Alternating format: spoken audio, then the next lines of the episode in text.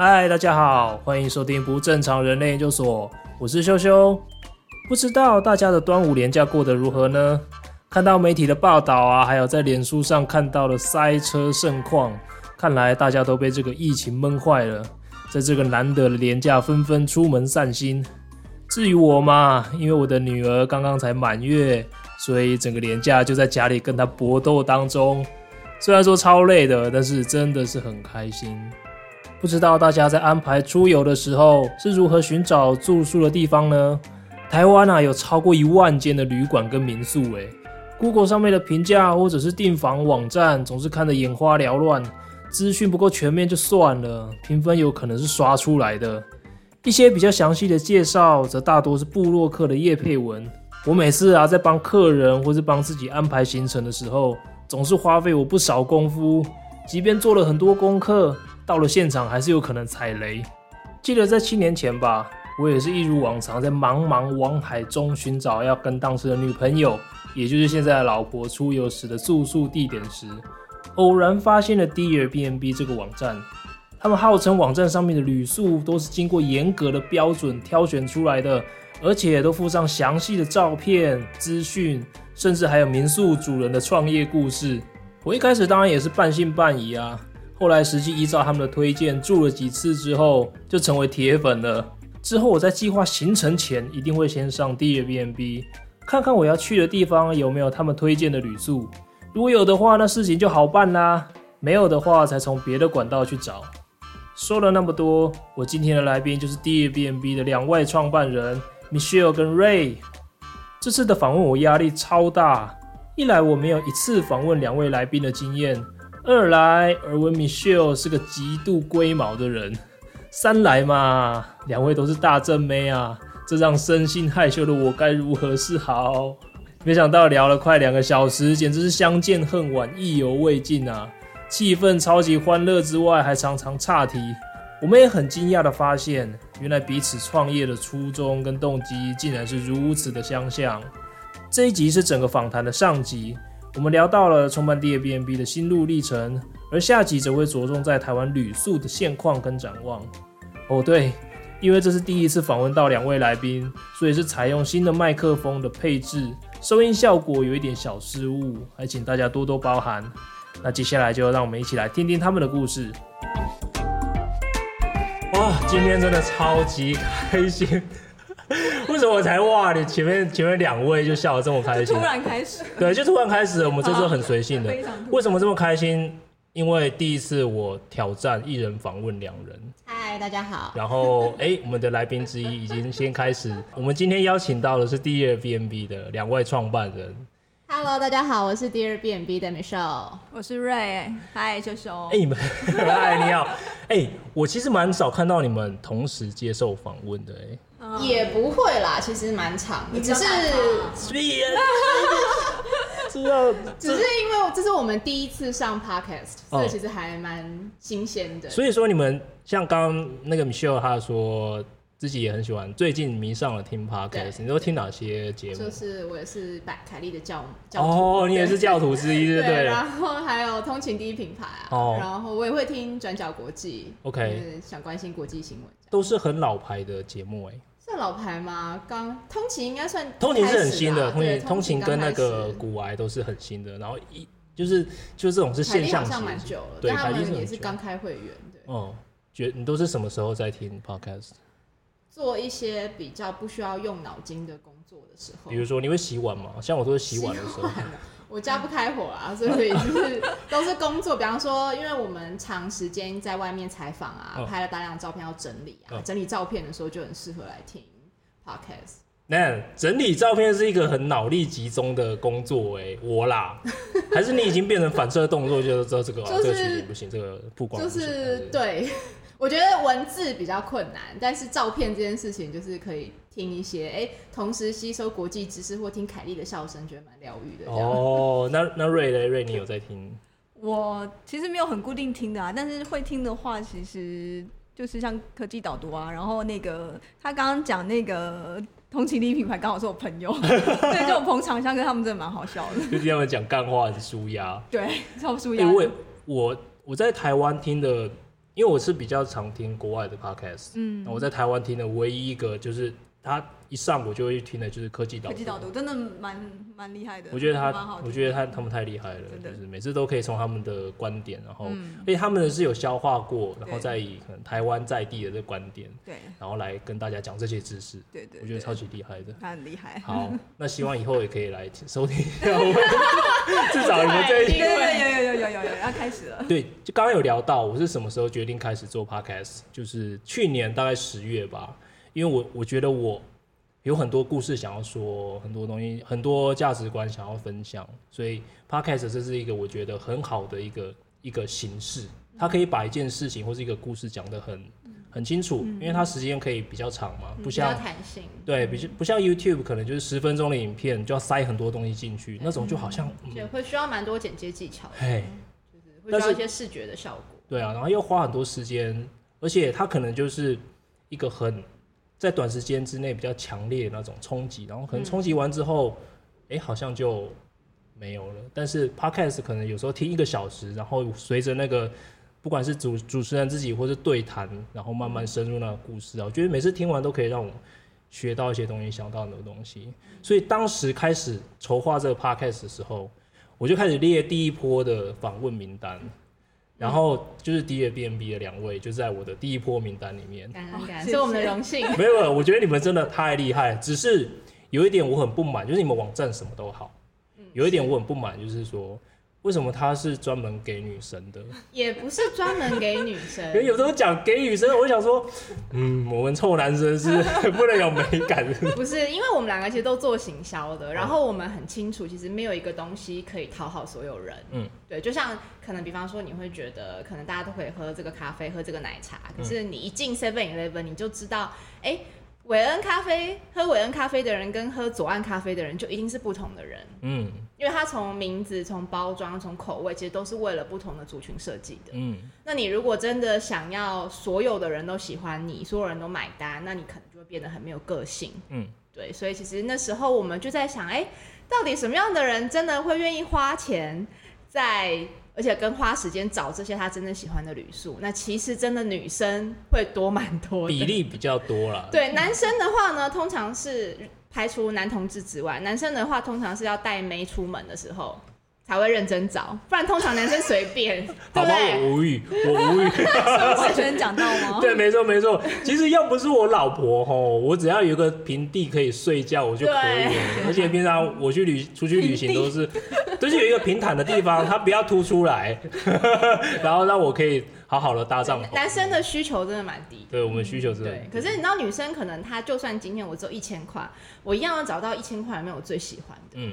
对，就是很多女生有这样的偏执，所以我们一开始就是资源有限嘛，然后就觉得那就直接想要对这群人来沟通。哦，所以其实也不是只能女生用，是直接对他们说话，他们会更容易打中他们的心。嗯，但我觉得聪明的男生用我们网站他会更轻松。哎，就是用你们网站要帮，就是在把妹的时候，就是可以找到，而，对，就是可以，而且还可以跟那个妹，就是进来的时候还可以讲一下这个。民宿的故事啊，他的主人哇，然后那妹马上就帮你加十分，就哇，真的很用心。对，而且其实我们很多旅宿都有提供那个惊喜服务的，所以如果说报订房的时候报你们的名号就有，或者是说你可能要过什么节日，你可以偷偷跟民宿主人讨论。像我们有一间在台南的。就要八又八又二分之一，他就还会专门帮你准备求婚趴，Holy. 然后是整个旅宿空间帮你做设计跟调整，准备惊喜，然后是有专人专门的团队在 support 这件事情的。所以，oh, 如果你没有 idea，他还帮你想气。对，我、oh, 天啊！对，为什么为什么不早一点出来这个网站？你求婚了吗？哎、欸，其实没有，我觉得你现在就算结婚生小孩，日子还是要有惊喜啊，欸、所以你可以各种。好吧，就是小的纪念日都可以帮太太过啊，对不对？好，好，好，这个我就要就不是老王卖瓜，这是我老婆都讲，她她觉得我是她看过她认识最会安排惊喜跟浪漫。哇，我觉得这要跟我先生打一架，真的假的？好，好，这可以专程约我先生来聊。好好，这没问题，这没，要不然去你们公司，他们公司都可以。你知道我求婚怎么求吗？我那时候、哦、会，就瑞的老公也很会求婚，真的吗？那我们来 PK 一下。不不不不不，这有点不太适合，马上完全到不能讲的地方，完全 完全岔题。好了好了，那不要岔题好了，反正想讲不想讲，算了算了，不要岔题好了。那下次聊开一集专程聊惊喜啊。好好，没问题。我觉得这节目就是会邀请很多我觉得我很欣赏的不正常的人，因为我觉得两位在我看来是一个我们这样七年，现在第八年，第八年。嗯然后，然后能能有这样子的成绩，我觉得是奇迹耶，真的，因为第一个，我觉得这是奇迹。我就算还第一天，今天才第一天见到两万，但是我看你们这样一路走来的，就是当成小粉丝在旁边。修修是什么时候知道我们的？呃，二零一三年，真的很早哎，就知道，因为我很，我就是那时候在把我老婆啊，所以就是上，我就会上网查，然后查到一些比较。好的文章就是你们的，嗯，然后我就想说，哦，这个很热血。我我我那时候我那时候就在想说，你们是不是想要做类似电访网站的，甚至是不是有一度有这个想法？有尝试过一点一下下。我那时候就想说，啊，不要，真的不要，不要走那个，会死死会死很惨。然后后来你们就真的就就配合走，很厉害。另外一个奇迹是，我觉得两两位感情真的很好，哎。我觉得很好，我其实不会觉得我们俩感情好哎。你知道，我觉得合伙创业是一件霹雳难的事情。对，就是因为每个人他想要的东西不一样，方向不一样，然后真的是要有很强烈的共同的价值观跟目标吧，要不然很难。我们其实这一路也真的看过蛮多本来合伙创业的人，后来其实都不欢而散。对，像我就是，哦、真的、哦，我就是其中之一。我就觉得，因为我是一个很难相处的人，所以。那时候就真的闹得还蛮不愉快，然后我就不欢而散。但所以现在我就变成边缘人，对对。那下次我们开一集访问你这个，所以我就要推荐你们，你们真的要开，你们真的要开故事，你们一定红。而且我觉得这个是现在大家目光都聚集在上面，像国旅嘛，这这几个月大家都讨论了很多。所以两位一开始会认识是在正大的时候。嗯，对，认识的。但我觉得先澄清一下，其实我觉得我们都没有觉得我们是所谓感情好。哦。应该这个这三个字应该不太适合让我们上，可是我觉得我们很了解彼此。嗯。对，然后有互补，就是个性跟能力其实都蛮互补的。怎么互补？就是像我也是很难搞的人嘛，对，就是标点符号半形我就不行啊，对，中音中音符号中间没有空半格我也不行啊，我大小写写错我也不行。我没有跟你聊过，但是我在在记那个访纲的时候，我就真的把所有的英文字跟。跟中文就真的中间要隔一个半形的空。没有，我觉得做人呢，就是应该 干嘛这么的累呢？不是，就是好累。我自己的人生观就是真的，就是你可以做八十分，为什么你要做六十分？你可以做九十分，为什么你要做八十分？就是因为做到九十分会花很多时间呢。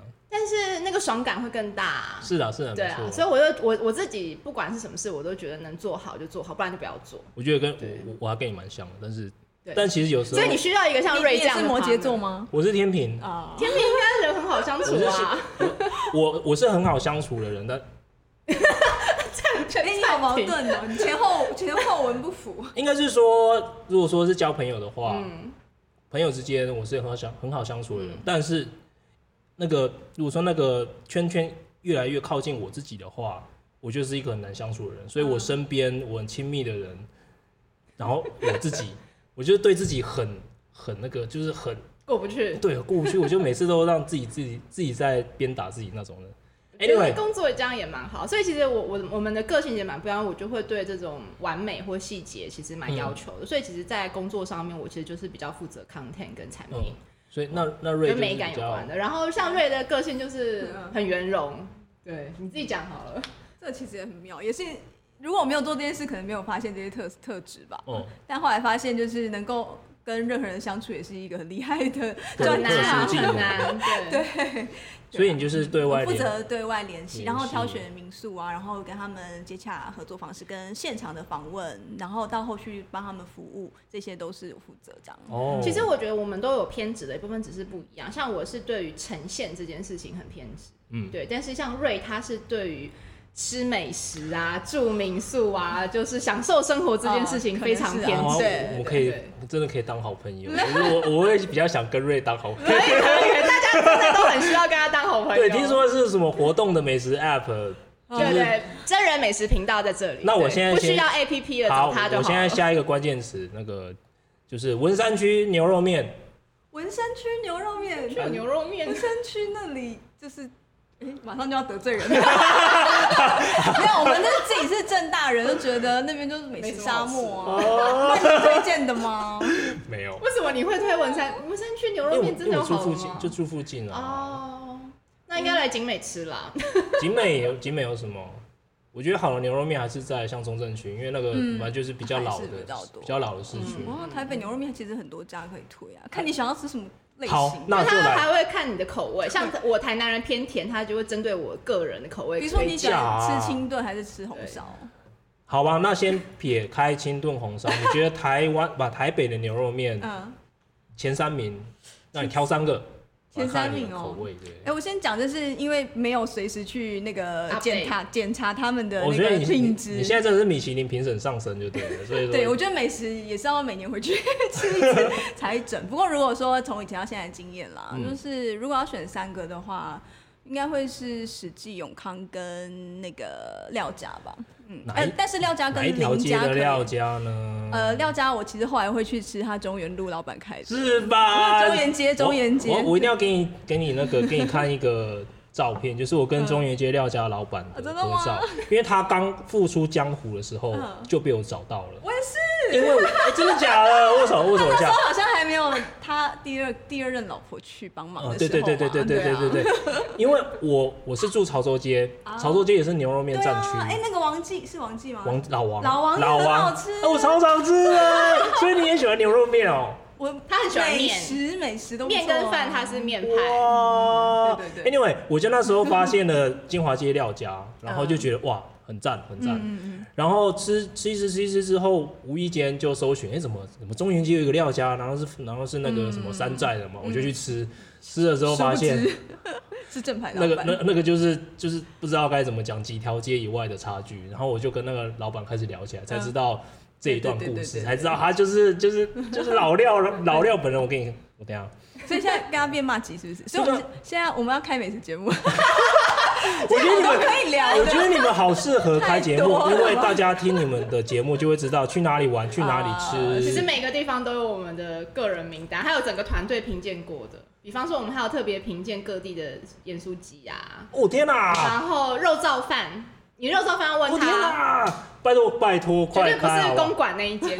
拜托快开，因为这样你们就可以跟那个历史就是有一个很明确的市场区隔。不过历史它比较国际化，它专门吃 fine dining。对对 fine dining，所以你们就跟完全跟它有一个市场区隔，太好了！我等下我要找那个照片 给你我看一下。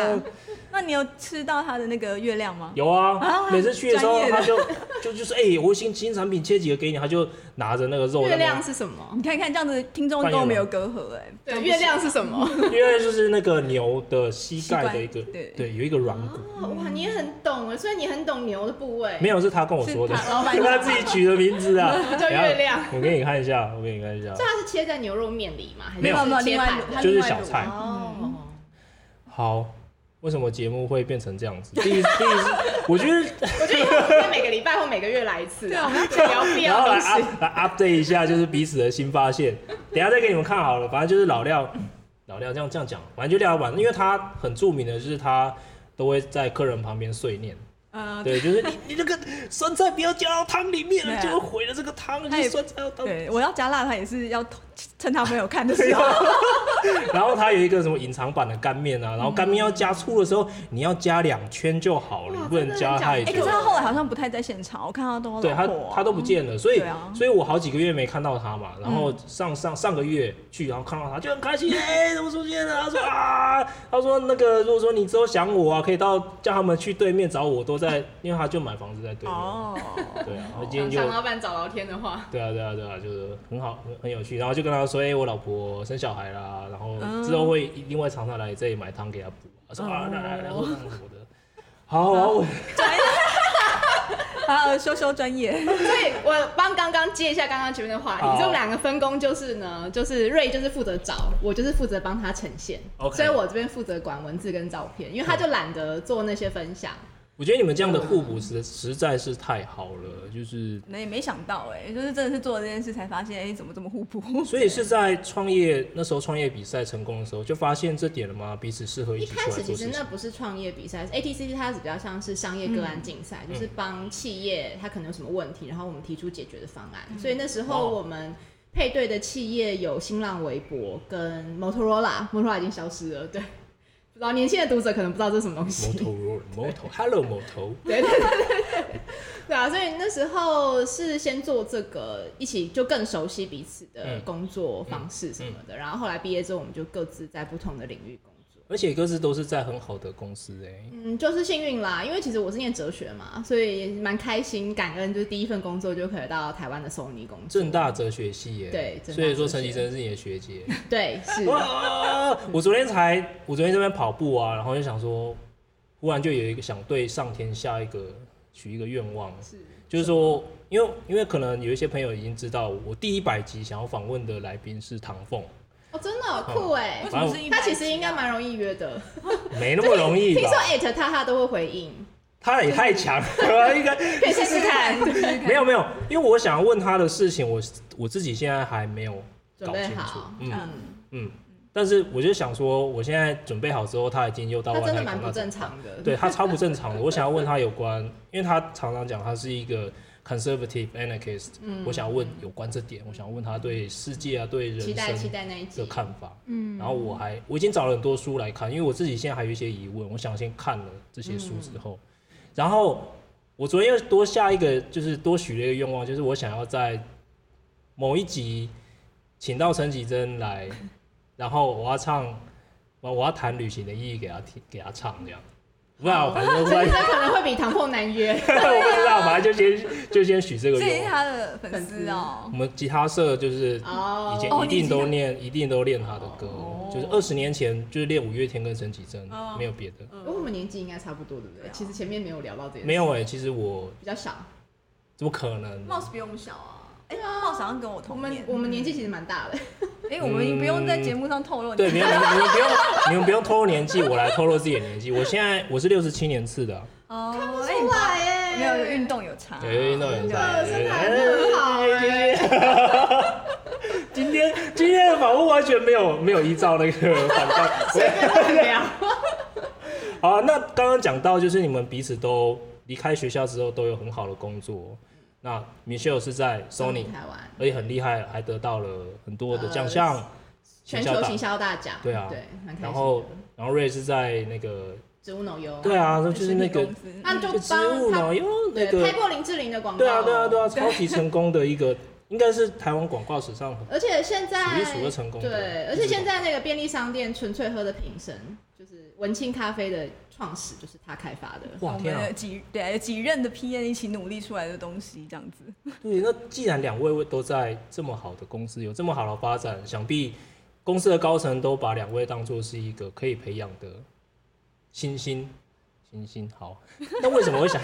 为什么会想离开？各自的问题不太一样吧？嗯，你先讲好了。好，我的应该比较任性，诶。对，我比较任性一点，没有，我就是觉得如果那个工作哎学的好像差不多，因为其实广告我觉得也蛮幸运的，因为在那个工作其实我是行销领域嘛，然后刚好就是你虽然是一个新鲜，可是老板是非常就是让你尝试非常多东西，你必须要负责像是广告啊，然后通路你也要了解，产品你也要去一起讨论研发。然后甚至定价怎么制定，嗯、所以那时候三年其实是密集学很多东西的。我觉得是，对啊，那时候是蛮珍贵的经验。可是因为就是产品的生命周期大概就 run 过几 run 之后，哎、嗯，好像也觉得差不多了。对啊，老板没有要升你官吗？嗯，但我们其实我们组组织是蛮扁平的啦。对啊，所以但是那个也不是我考量的点。对啊，主主要就是想要学一些比较就完全不一样的领域这样。所以那时候就觉得先。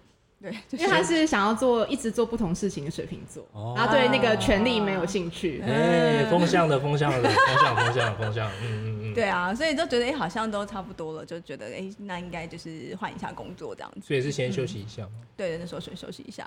那你休息有做些什么事情？到处吃。啊，那时候在追剧谈恋爱啊，也不错哦。谈恋爱啊，对啊。那 Michelle 嘞？Michelle 也是为什么想？我我自己其实我觉得在 Sony 也是真的蛮感恩的，因为我在 Sony 那三年其实做过业务，做过 PM，做过 Marcom，等于其实各种行销领域的工作都做过，然后产品也非常多元，包括台湾的第一台蓝光烧录机就是在我任内负责的。哇、wow、对，然后后来也负责相机配件记忆卡，然后跟 File 笔记型电脑或 Walkman，所以其实当时在 Sony 除了电视类的或家庭剧院类没有卖过，其他我都卖过。对，wow、所以。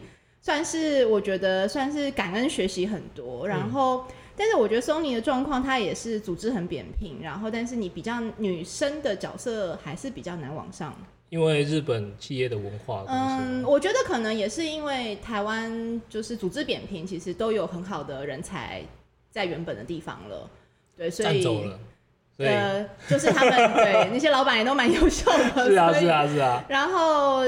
但我觉得在 Sony 很好的是那时候的训练，就是决策都是。很多大公司其实决策流程是 button down，但我们都是 button up，就是 PM 想要做什么，我们窗口想要做什么，我们就可以往上提，然后老板通过之后就让你放手去做，而且资源非常的多，你运用的东西可以很多。像我们那时候一一天可能记者会就烧掉五百万、八百万，wow. 现在根本是创业很不敢想象的事情。对，现在真的每一分每每一分钱都要省着用。对，所以其实当时在 Sony 的时候，其实我我我们都不是有钱人家的小孩，然后你在大公司。你运用的资源这么多的时候，你就会觉得你根本不可能创业，因为你在大公司学会的就是用很大的资源来做事情。对，所以那时候我觉得就是在历经各个部门、各个产品，然后我当时其实就非常励志，就是一定要在三十岁之前去壮游。嗯、所以那时候离开的时候是去欧洲跟中东世界连续旅行一百五十天。哇，对啊，回来出一本书呢。对，小小事，就书书可以，因为已经也没有卖很好，所以可以很早。但是我觉得是一个很好的经验啦。然后我觉得的确也因为那趟旅行有改变我一些人生的方向。因为本来在去之前，本来其实是有一些新加坡跟上海的工作机会。嗯，所以本来想说可能旅行之后就要去上海或新加坡工作。但反而就是，我觉得你出去壮游的时候，你就会一直回望你的家乡，嗯，因为你就会一直跟新朋友介绍你来自哪里，然后你台湾台湾是什么样的地方？台湾不是中国，台湾不是泰国，然后台湾哪里有哪里好玩的？嗯，然后你自己在出去的时候也会发现，就是其实你可能也会觉得，哎，台湾什么东西再调一下也可以跟别人一样好，或者是也很精彩，只是别人不知道。所以那时候就觉得我还是得回台湾，虽然那时候我不知道做什么，可是我就觉得如果我不在台湾，我能帮台湾做的事情就更少了。哦，对，所以那一次的一百五十天旅行就让我决定是要待在台湾。我觉得我现在听了两位的经历，就觉得好像真的大家都很像哎、欸，我也是一样在联发科嘛，然后联发科联发科很赚哎、欸，对，那时候真的那时候觉得钱太好赚，然后我就觉得。我就是觉得我已经学不到东西了，嗯，所以我觉得即便钱真的还不错，而且老板都很赏识我，啊嗯，我还是觉得我想。联发科几年啊？四年。嗯，然后就那是那时候派驻在深圳，然后哦酷。然后真的哦，我觉得我觉得蛮痛苦的，因为一直以来都上手了之后，大概后两年做的都是同样的事情，讲，嗯，同样的话，嗯，跟那些客人都是讲同样的话，嗯，就。业务嘛，就很很痛苦，而且还要应酬，又不很不喜欢应酬，哦，所以我就决定要把那个以前环游世界的那个梦想就拿来实现，嗯。也是一样，在路上就遇到很多机会要跟大家介绍台湾，嗯，然后得到的回应都是啊，Thailand，the capital is Bangkok 之类的，然后就觉得很可惜，为什么台湾这么好的一个地方，这么少人知道？然后我就回来之后，我的其实我在出发前我就是一个愤青，嗯，去反核啊，然后去、嗯、社会运动，对，然后到那个大埔张药房前面去帮，对啊，然后那个洪仲秋的那白那个白山军上街那一天，嗯、我还带着吉他去唱那歌，哇，好酷哦！然后学运的第一天，我就跑到立法院前面，就因为动作太慢，要不然我就是就进去了，就进去，好遗憾。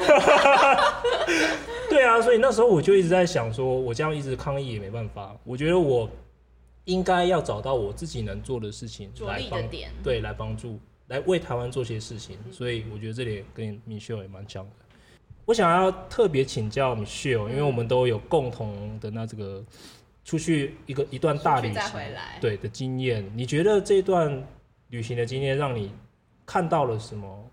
回回头过来看看台湾，你刚刚讲到，其实台湾有一些其实可以在改进的地方，我们是不输那些国际上的，不管是旅游的景点，或是美食，或是体验也好。你觉得在这方面，这这段旅行带给你什么？其实我觉得台湾有非常多是不同国家他们都会向往的事情，对，但。比方说，像台湾的山海这件事情，其实就是欧美的那些朋友非常向往跟 surprise 的。没错。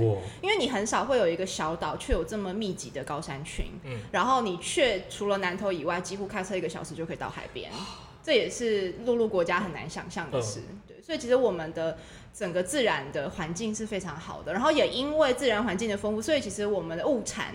也是非常丰隆，就是为什么我们的食物可以这么好吃？我觉得也是取也是 base 在我们自然环境非常的丰富这件事。对，所以然后除了这个，我觉得其实台湾的旅宿啊，就是我民宿文化，就是民宿，我觉得也是很惊艳的。就是你可能在国外，国外很早就有那种所谓的 B&B 嘛，嗯、那早期他们都会说这是分享经济，其实就是他们可能小孩长大了，房间空出来不用了，我就再利用给你。就是，所以其实我觉得说好听叫分享经济，可是他说直接点，其实就是剩余经济在利用。可是我觉得台湾的民宿完全不是这一回事，不是剩下的给别人，他是、嗯、把最好的，对，他是为了他有他的梦想，想要实现，把最好的东西给你。所以我觉得在台湾，你常常住这些旅宿，你得到的心里面的感动是更大的，因为他是。花很多心思要呈现理想的，或是可能接近完美的东西给你，嗯、所以然后大家都有很多不同的人生过去的故事，所以我今天才抛下那些，就是很不商业化。我觉得台湾民宿主人做这个很不商业化，可是这个东西我觉得在国外反而不会那么强烈的感受到。对，这也是我们为什么当初要做第二 b n b 的背景，因为其实当初旅行回来之后，也没有马上做这件事，我们两个就是先去一间新创公司一起工作。哪一间啊？我都查不到。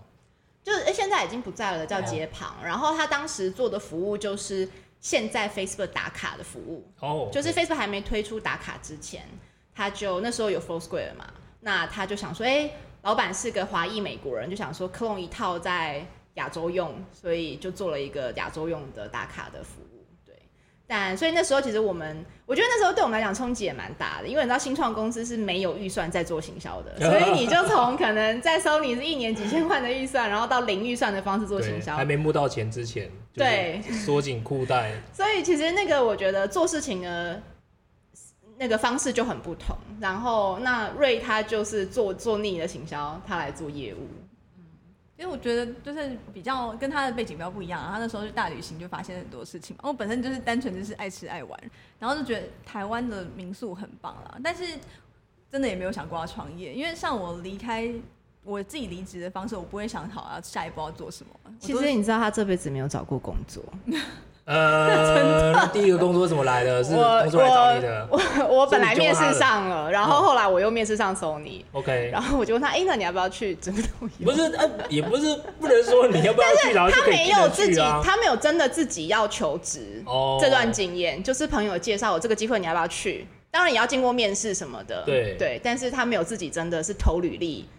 的工作，对，然后他后来就是也是朋友找他，这都是很缘分呢。后来想想，然后后来第二遍，哎，那个那个新创公司也是我找他，然后第二遍，其实那时候我想要休息更久，但是他就，没有因为他从大学就一直说他想开咖啡店，然后那时候我们打卡的服务就想有一个策略，想说可以跟咖啡店合作，就是我帮你打卡宣传。然后我也可以增加我们用户的使用者，所以就问他你要不要来跟咖啡店谈合作？嗯，然后你就可以趁机有很多市场调查嘛。对对，但实际上了解老板咖啡店老板的生活之后，就觉得比较好了。哎，我还真的有想过做咖啡的生意，但是我不是要开咖啡店，因为我是一个不想要被绑住的人。那时候就看了很多美国咖啡的新创，有卖机器的，有订豆子的，然后还去台大上了一些课啊，知道说咖啡是怎么种的。然后有什么这个产业链到底哪一块台湾还可以有嗯有利可图之类的？因为自己太爱喝咖啡了。后来了解一轮就觉得嗯都做完了，水太深，就是应该说这个我觉得是有门槛的。我这个后进者，我可能要花十倍的努力，搞不好还还赶不上人家的知识，不管是知识、人脉或是 reputation，嗯、所以就是咖啡算是发展蛮成熟的一个领域，而且台湾的咖啡厂又很独特。对，就我觉得跟民宿也有点类似啊，就台湾人很任性，嗯、这一点影响了所有那个新创事业的发展。任性。很任性啊，就是你很少见到台湾自己烘豆的比例这么高，这个在欧洲都很少见。你去看咖啡展，到到处都在卖烘豆机，我说哇，这么多人要烘豆，我就觉得好。就是台湾人太喜欢做自己了，都觉得自己做的才是最好 的，真的。所以所以你去，这个是台湾很很少见的文化。所以为什么台湾这种咖啡店很精彩啊，然后民宿很精彩，就是每个人都想做跟别人不一样的东西。哦。可是你同样东西，比方说你去日本看，他们可以做的很极致。可是那个变化性其实都在一个框架内，嗯，但是跟台湾人很做自己那种任性，我没有在管你喜不喜欢我的，我就是自己爽 最重要，是完全不一样的文化。所以当初你会挑民宿这个主题创业，也是因为你看到了台湾。其实，与其说这件事应该是瑞先开始的哦，对，可能是因为。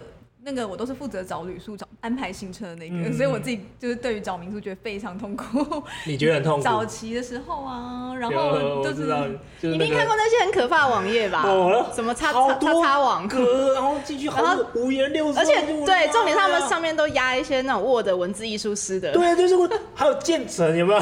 还有那个彩七彩。那我们真的是同一个年代的，超级痛苦。现在大学生已经没看过这个网页了，真的假的？还已经消失了吗？现在已经大家都有在进化，对啊，做不下去。那种传统的也做不下去。然后那时候还有很多那个布洛克嘛，嗯，对啊。可是也是很多都是叶佩文啊，然后没错没错，不觉得做一轮功课，每每次要去做一。就出去玩一个两天一夜，你可能要做四五个小时的功课。哦，对，没错，找到一大堆资讯，然后看完就算，你要去筛选它，对，判断他说到底是不是真实。他他对这件事情超级偏执，哦、所以我们旁边的，你知道之前我们有一群好朋友嘛，然后大部分都是他排行程，可是如果有时候不是他他没有空，或者我们别人轮到别人的时候，我们都超紧张的，他排完会被他骂，你知道吗？他真的就会说你有没有用心啊？倒不如就把一开始就把这工作交给他就没问题了。对对对，因为我们很很怕排行程给他看，所以 所以说你们创业的这个动机也跟很多人一样，对啊，解决自己的痛点，嗯，对啊，很痛，很痛。然后一方面我们也因缘际会，就是自己去住的时候跟老板聊天，就发现哇，大家真的都很有故事。但是你传统那些网站其实都看不到他们那些对梦想的坚持啊，他们很理想的时间都看不到，就很可惜。真的故事是最吸引人的，有时候那个硬体设施没那么好，但是。像是刚刚聊到的猎寮猎寮民宿，他的那个房间其实还好，嗯，也很有他的特色，用他的方式呈现，超级有特色。跟他杜妈妈聊天，就觉得哇，不是那种完全舒适型的，但是就是你要体验特别文化的话，就是去哪里。嗯，没错。好，那就决定了要，所以是瑞决定要旅宿，应该是他起的头，然后我们一起讨论，就开始认真讨论了。而且你们一开始就决定很认真去做，哎，因为我看。如果说是一般人好了，我决定要做旅宿，那我就去找个 WordPress 套板。可你们一开始就做自己的网站了？嗯，我觉得可能也跟我们都是受过那个大公司训练有关吧。你就会觉得你要建立一个品牌，你必必定要经历所有的设定啊、安排啊、设设计，这个都是要的。嗯，所以没有那时候怎么挂个 WordPress 就上这种事情。可是你们，而且是 Michelle 哎，他怎么可能接受啊？WordPress 也可以很骄傲，我觉得 WordPress 不要这样。对了对了，他也可以啦，对，现在也可以做到很厉害了。对啊，但我觉得我们的确是跟一般创业圈的人的 background 不太一样，因为很多创业圈他都是工程师出身，或者是可能大学一毕业就热血要创业。我们其实本来不是要，第一个是我们本来不是要创业，然后第二个是我们是都是在大公司做过，所以其实还是有大公司那些的训练过。对，所以在做这个创业决定的人的时候，就是觉得要做就是要做到最好，嗯，然后也要一步一步不断的去修正自己，不是说你做完。生意就会来了，不是？因为像我们之前新创公司，我觉得我们那个老板就比较稍微有点投机性格，嗯，就会是那种有一段时间戏骨很流行嘛，三个月创业，三个月做一个产品出来不 work 就再做下一个，他也是这样的方式，就有点像在赌博。可是对我们来说，我们就觉得你刚做这个产品，你就只是刚问世而已，就是刚进门，你有很多要学习要调整的，嗯，就应该要谦虚的回来调产品调服务。我们是这样的心态啦，所以就觉得你本来做一个长久的生意，就是就像两个人结婚也是啊，就是你都要互相磨合调整，你跟创业也跟市场要互相磨合调整，你才能越来越好，然后市场才会越来越喜欢你。可是你如果这么自大，就觉得、欸、我上来就万人迷，这个太少了啦。嗯、对啊，因为我觉得你们在做的其实很多部落客吧，他们就是做类似的，嗯、不过他们用的就是经营部落格的方式，他们就是也是自己去采访啊，然后自己就弄。可是你们就是有很有自己的。品质跟坚持，像网站的呈现的品质，像内容的品质，像你去采访对象的品质，不是说我去了就一定要有东西出来。有时候你们去了发现，对，我们其实很严选评鉴的，就是每一间真的都是够好，对，不会踩雷，我们才会收，或者它一定有它的特色，我们才会收集。那这样子的品质的坚持跟这个设定，是一开始就就已经确定吗？嗯，一开始确定，但中间有动摇过。哦，我有我有看到你们那个报道，就是到底要不要收叶配这件事情。对对，后来就坚持了下来。我我我讲一下那个脉络好了，就是一个是我们觉得严选这件事情，就是因为我觉得。一开始网络刚开放的时候，是大家会想要很广泛的资讯。可是当你到资讯你量已经过大的时候，大家其实会希望是被信任筛选过的资讯，才是真的有帮助到。所以我觉得我们就在那个大家还没开始意识到这件事情的时候开始做这件事。对，然后后来的确真的也犹豫过是不是要业配。然后那时候我们最主要是。就是在想获利模式嘛，因为最初刚开始要创业的时候，其实我们完全不知道怎么赚钱，但就觉得社会需要我们，哦、太热血了吧，我的妈！就觉得没有人讲他们的故事，让人家看到这么棒的旅宿，很可惜，我们应该要做这件事情。嗯、然后其实，所以其实你说你前面说我们很像很认真，其实我们自己可能不会觉得是很认真，只是就想要把事情做好，嗯，就是把事情做好这一点。所以那时候其实九月有这个想法之后，我们就往旁边找工程师、设计师朋友，然后就开始往下，我们就开始想办法采访。所以真的现在想起来也蛮快，因为三个月之后网站就上线了。对啊，很快呢，很快呢。那你们有没有设一个什么停损点呢？有啊，那时候超胆小的，设隔年二月。隔年二月要达到什么样的成果？没有的话，就是想说没有人用，有人就收掉。没有人看，只要有流量哎。对，就是很胆小，就想说。好，到到很快就一下到二月，想说哇，到二月，可是我们还有很多事情都觉得可以继续做更好，嗯、想说那我们再往后延到六月好了。反正钱还可以支撑得了自己活，再活多？几个月这样子，所以就继续做下去了。对啊，对。你刚刚讲到获利模式，我我还注意到一点蛮特别，就是你们都没有放任何 Google Google AdSense 的，对，因为很丑，对不对？不是，是 还是没什么用。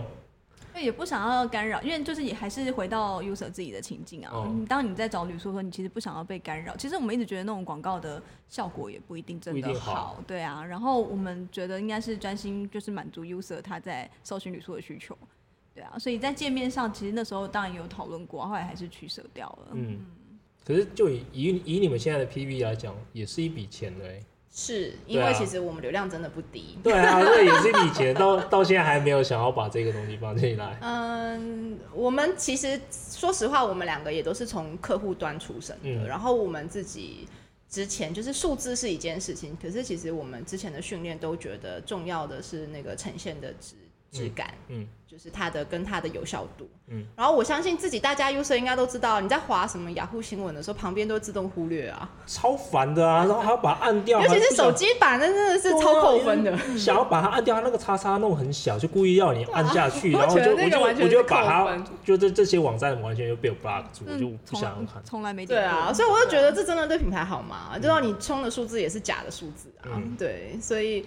我们自己是觉得要，就是你一个 business 要成，一定是大家都要觉得好，开心，对对，不管是你的 user 或是你的客户。以上就是这一集的节目，诚挚邀请您在下次出去玩之前，先上 Airbnb 的网站看看，你要去的地方有没有他们推荐的旅宿。其实台湾真的是一个宝岛，超多民宿的主人都是用生命、用爱在经营他们的事业，他们的故事都值得被听到、被分享、被珍惜。那下一集的题目就有一点点沉重，我们将会讨论到台湾旅宿的现况，有一些比较过时的法规啊，还有台湾在世界上能见度越来越高的将来，我们的观光服务业到底准备好接待国际旅客了吗？有没有办法在这个世界的舞台上竞争呢？如果你想知道两位创办人的看法，请继续锁定我们的频道哦。那如果你喜欢我们的节目，也欢迎到 Apple Podcast 或者 Spotify，或者我的 YouTube 频道，或是 FB 粉丝专业订阅、分享、留下评价或者您宝贵的意见，这都是支持我继续做下去最大的动力来源。那我们就下个礼拜见啦，拜拜。